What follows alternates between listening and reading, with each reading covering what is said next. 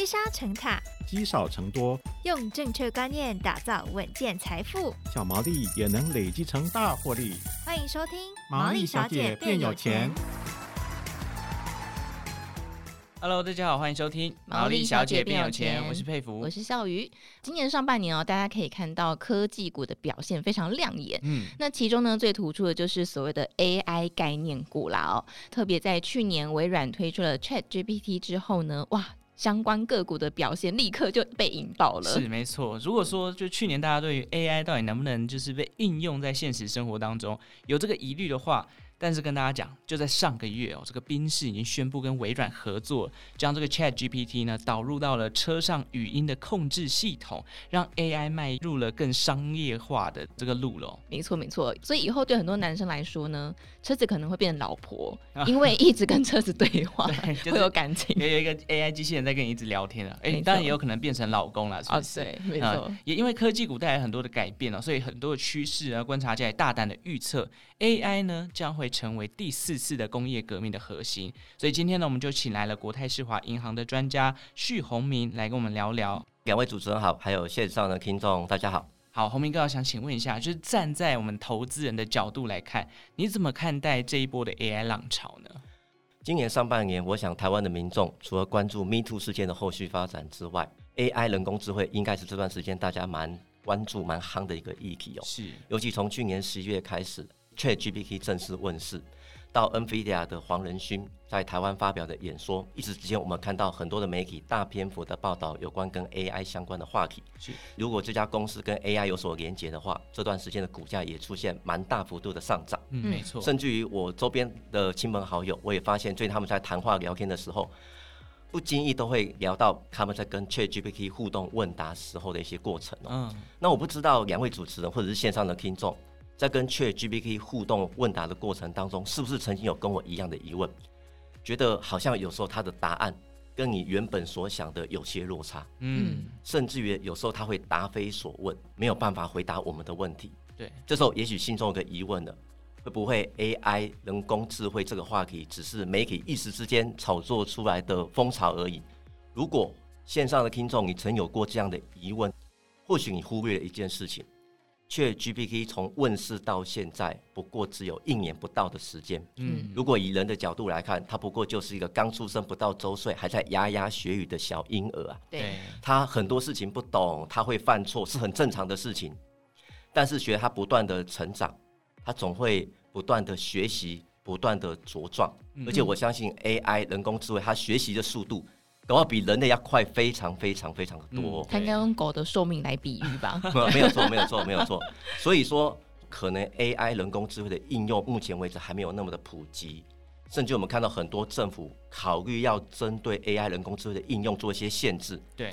但是类似像 AI 人工智慧这种科技创新的趋势。就目前角度来看，我觉得它是一个不可逆的一个方向。嗯，除了这个科技创新、AI 人工智慧应用之外，我觉得另外一个趋势、另外一个方向可以在这边跟大家做分享哦，那就是节能减碳。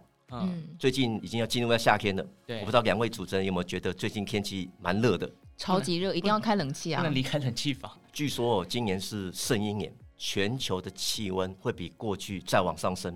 有有，所以呢，搞不好今年的夏天。会比大家现在所感受到还要更热一点。哇哇天哪！那我想呢，到时候媒体一定又会开始讨论有关全球暖化、气候变迁的话题。是，大概你我很难想象会有哪一个主要国家领导人告诉我们，全球暖化、气候变迁是骗人的。我们可以继续的烧煤，继续大量排放二氧化碳，对地球没有任何的影响。嗯，我现在脑海中能够想到，大概只有川普而已。没错，我也是想到川普。还好他不是总统了。但如果说整个节能减碳、全球暖化、气候变迁是个不可逆的趋势，那么跟它有关的，类似像电动车这样的概念，嗯，或许也是大家未来可以琢磨的一个方向。哦，是，所以就两个趋势就是 AI，然后跟节能减碳，这是未来一定的趋势。不过因为我刚刚提到，这 AI 是真的很热，比方说像刚刚有提到黄仁勋嘛，哦，这个 AI 晶片一哥辉达在六月的市值就正式的突破了一兆美元，那么成为了第七家是加入了市值兆美元俱乐部的美国上市企业。那美国有一些小型的科技公司的股价呢，甚至是翻倍涨。刚刚讲的这些我都没有参与，好可惜。好，但是呢，大家也会担心说，哎，那这个科技股涨幅好像蛮大了，短线上是不是会有拉回的风险呢？那如果说我们从长期布局来看，在 AI 概念底下的相关产业，还是一个适合的投资方向吗？今年上半年美股标普五百指数的涨幅大约一成左右，以科技类股为主的科技，像是纳斯达克或费城半导体指数的涨幅动辄超过三到四成，确实非常非常的亮眼。是。但是，我们把美股标普五百指数扣除掉七只股票，Apple、Microsoft、Google、Amazon、NVIDIA、Tesla、Meta 的话，美股标普五百指数今年涨幅只剩下三个百分点。哇！那如果把刚才所提到这七只股票编成一个指数的话，过去六个月它的涨幅超过了百分之五十。哇哦！也就是说，线上的听众，如果你是一个美股的投资人。但是你在过去这半年的时间，你没有投资到刚才那七档股票当中的任何一档的话，你会觉得刚才跟你讲的报酬率好像没有什么太多的关系，平行时空的感觉。对，那至于今年表现这么亮眼的这些股票，到今年下半年还有没有机会再往上涨？嗯，甚至于短线会不会有一些扰动的风险哦？平心而论，一档股票或者某个族群的股价，在半年的时间上涨超过百分之五十。在未来的六个月，你要再复制百分之五十的涨幅，我不能说不可能呢、啊，但是我觉得几率一定是相对比较低的，甚至于后续所面临到的波动也会比较大。嗯，而且不要忘了，虽然说美国的通膨目前看起来稍微往下走一点，可是美国的联准会从现在到年底，搞不好还有继续升息的空间跟可能性。嗯，甚至于虽然美国最近公布的经济数据还不错。可是，景气衰退这件事情，风险还不能够完全把它排除掉。而且，台湾有句俗话讲的蛮好的，“涨多就是最大的风险”哦。对。所以说，面临到不管是整个政策面，还是会稍微比较偏升息的方向走。景气面还是有一些可能未来衰退的疑虑，就像涨多回档的风险，我觉得后续的波动还是会比较大一点。所以说，如果你是一个短期的投资者，你在过去这半年。很幸运的，你参与到这个涨幅，担心未来可能市场有些波动，确实可以做一些适度的获利了结。嗯，但如果你是一个中长期的投资者，你认为刚才所提到的 AI 相关科技创新的趋势是一个不可逆的方向的话，当市场因为这些因素开始出现拉回扰动的话，反而会是一个中长期不错的布局点。嗯，OK，所以其实如果以认同 AI 或者是绿能这些趋势的话，既然你已经看到趋势的方向，短线上的拉回反而是自己布局的好时机哦，反而不要去追高，等待一个回调可能会是一个好的进场点啦。当然，回过头来讲一下，台湾其实就是作为半导体跟伺服器的生产重镇嘛，带动台股呢，也在这一波 AI 浪潮当中，从六月中旬开始，哎，就站上了万七的关卡哦，科技股的股价表现也非常的突出。但是如果投资人有在研究基本面的话，来摊开这个营收的报告或是获利的表现，其实台湾上市公司在今年第一季的获利哦，相较于去年，其实同期衰退了百分之四十五这么多，这就让人家好奇啊！诶，也想问一下洪明哥，明明企业的获利就还在衰退，为什么现在股市已经喷到天上去了呢？佩服其实问到一个蛮好的问题哦，为什么台湾的上市公司的企业在今年第一季的获利缴出这么差差的成绩单？甚至如果看行政院主计总处告诉我们的，去年的第四季的 GDP 跟今年第一季台湾的 GDP 都是负的，嗯，也就是我们现在讲话这个时间点，台湾要不就陷入衰退了，要不台湾就是非常接近衰退的边缘哦。听起来蛮危险的啊。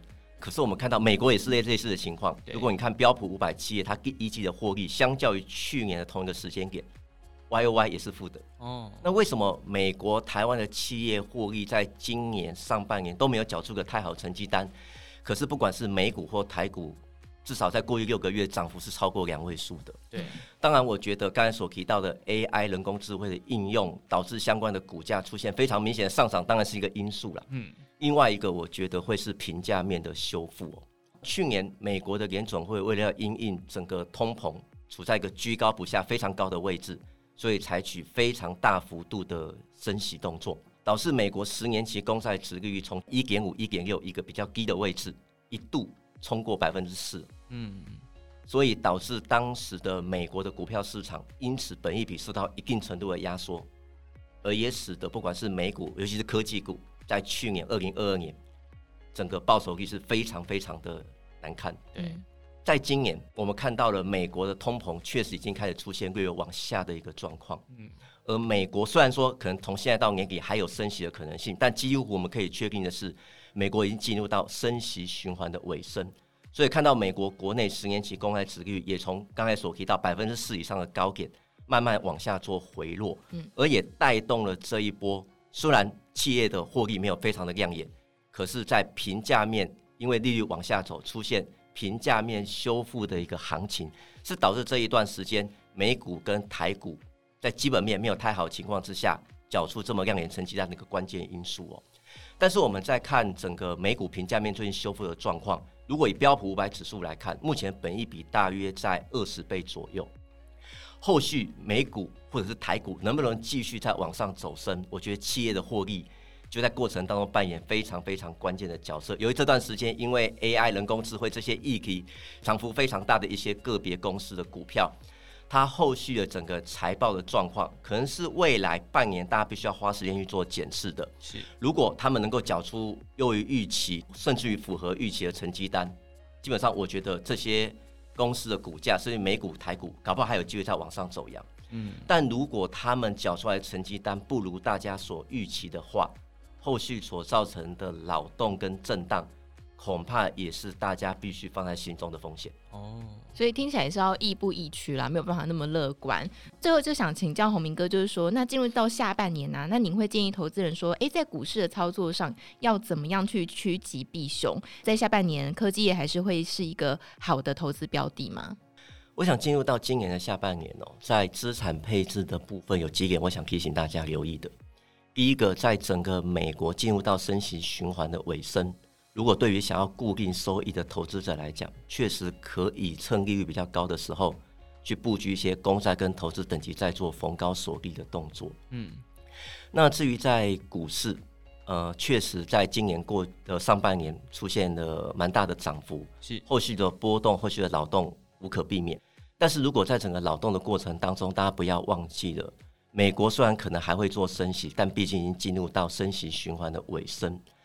制造业的企业库存的调整似乎也慢慢进入到末端的一个状况，而且从目前整个主要机构的预估，明年美国企业的获利有机会比今年来的好。嗯，所以说股市如果真的因为涨多出现一些回档修正的话，反而应该在整个投资组合资产配置当中慢慢增加股市投资的部位哦。是，那至于科技股在这个时间点是不是一个比较好的投资的方向哦？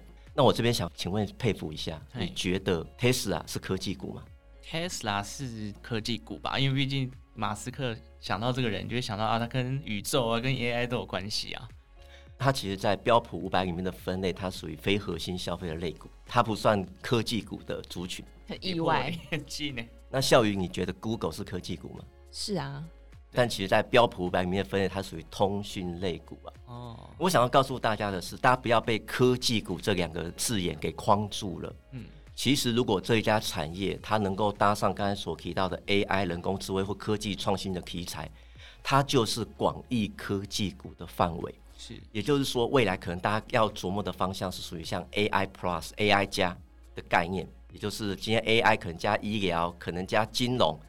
这些传统产业看起来跟科技好像没有什么太多的关系，但是它如果能够搭上 AI 人工智慧应用的浪潮，其实就是未来大家在搜寻类似科技相关概念的标的可以琢磨的一个方向哦。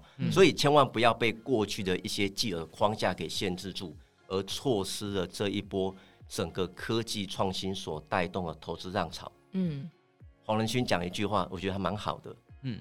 Don't walk，嗯。嗯，记得要加快你的脚步，去掌握从 AI 人工智慧所带动后续科技创新的投资商机。是，嗯，所以以后就变成 AI podcast，有叫机器人来对话，不是我们了。对，所以像红明哥讲到的，其实 AI 目前只是一个开端了。就像我们最一开始就讲，哎，他还只是一个不到一岁的小朋友。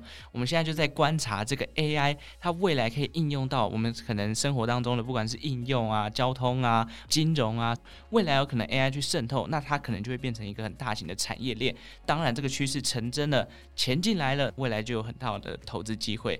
在今天红明哥这个定义完之后，大家也可以去深入的再去研究一下关于 AI 的问题哦。那今天也再次感谢这个国泰世华银行的专家旭宏明宏明哥的精彩分享，谢谢，谢谢大家。